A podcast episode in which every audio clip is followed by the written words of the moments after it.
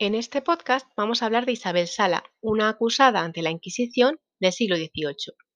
Isabel Sala, la capitana borracha, es una de las mujeres de más alto estatus social que hemos encontrado que fuera acusada de brujería ante la Inquisición en el siglo XVIII. Hablamos de brujería en un sentido amplio, porque la acusación no se hizo por brujería, sino exactamente por sortilegios. En la Mallorca del siglo XVIII, esta mujer, viuda de un capitán llamado don Jorge Berry y ella misma presentada con doña, dio que hablar a sus vecinas y vecinos y fue denunciada a la Inquisición por prácticas sospechosas. ¿Qué había hecho? Pues varias cosas. Estas se leen en la alegación fiscal de su proceso de fe, un documento que resumía los principales detalles del proceso. La legación fiscal va presentando qué cargos o acusaciones contra Isabel Sala depusieron los diferentes testigos que, llamados por el tribunal o acudiendo espontáneamente, declararon ante los inquisidores. Isabel Sala era natural de la ciudad de Palma y viuda de un capitán del regimiento de Brabante. Su nivel económico parece haber sido más o menos bueno. No trabajaba y tenía criadas a su servicio, pues percibía el sueldo de viuda de capitán. Su hijo, un cadete, vive en la península y el escrito se preocupa, algo inhabitual en estos casos, de la infamia que sería para él que su madre fuera condenada por la Inquisición. Esta mujer de clase media o media alta, bastante dada al vino y aguardiente, como se le dice, se dice en el proceso, le dan el sobrenombre también de capitana borracha, escandaliza toda la vecindad con sus costumbres. Las diferentes testigos, vecinas y criadas de la acusada, declaran que no la han visto nunca ir a misa, que le molesta que acudan sus criadas y que llega a mudarse de casa para evitar la confesión anual obligatoria. Incluso paga a una mujer para que le encale su casa el día de la Candelaria. Y cuando una vecina le comenta que es fiesta y no se debería trabajar, le dice blasfemando en catalán, yo en fot de las festas. Cuando sus rezos para recuperarse de un dolor de vientre no dan resultado, exclama, mala peste en mi vientre y en las almas del purgatorio. Isabel Sala vive también, según varias testigos, amancebada, otra testigo habla de íntima amistad, con un hombre conducido a Barcelona por vago en la última leva, un hombre al parecer llamado Francisco N. Todo esto es un marco para usos verdaderamente opuestos a la ortodoxia católica, las prácticas mágicas de Isabel Sala.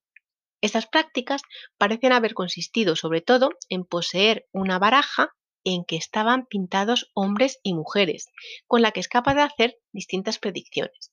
Las testigos afirman que Isabel Sala habla con los hombres y mujeres representados en las cartas.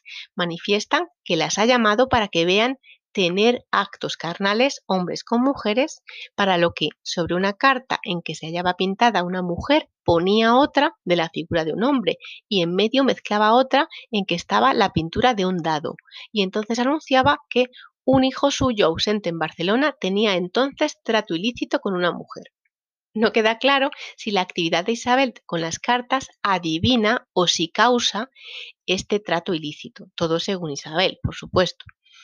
Sin que se explicite que recurre para ello a la baraja, Isabel Sala hace también predicciones a los testigos que resultan ciertas. Por ejemplo, hablando un día del correo, dijo no llegaría en la semana que estaba, sino en la siguiente, y que traería un hombre muerto y lloraría la declarante, es decir, la testigo, lo que así sucedió.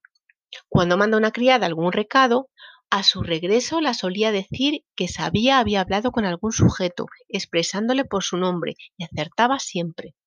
Fascinada, una de sus oyentes comentaba Vuestra merced es bruja o tiene espíritu de profecía o santa o gitana, y ella se reía. ¿Por qué hacía esto Isabel Sala? Como no ofrecía servicios mágicos, ni pedía ni recibía dinero por sus predicciones o adivinaciones, parece evidente que lo hacía para excitar la admiración hacia ella de las personas con las que trataba. Quizá era consciente del riesgo que corría, pero se jactaba en presencia de una de las testigos que en caso de querer tomar algún juez providencia contra ella, lo sabría antes por sus cartas. ¿Cómo continúa el caso? La formulación de la acusación final se deja a los calificadores, que, tras observar un documento que recoge lo que Isabel Sala ha hecho y dicho, la acusan de la manera que sigue.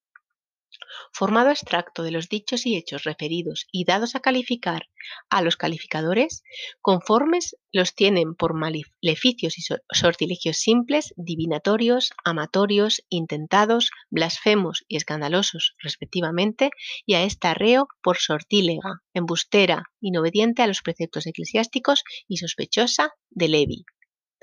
No sabemos, pues no está contenido en este documento, qué sucedió por fin en esta causa, si la reo fue condenada y a qué pena o no lo fue. Pero ya la acusación, con los meses de cárcel que conllevaba, habrá supuesto un fuerte golpe para Isabel Sala. Su salud, su economía y su prestigio social habrán sufrido, incluso si no fue por fin condenada. Es una historia más de las muchas que encontramos en los documentos inquisitoriales, en que el control social y el aparato de la Inquisición se dieron la mano para salvaguardar la ortodoxia no solo religiosa, sino también social, con consecuencias para personas que iban desde quienes hoy consideraríamos verdaderos delincuentes hasta otras como Isabel Sala, raras, incapaces de acomodarse a las costumbres sociales, no pocas probablemente con problemas mentales.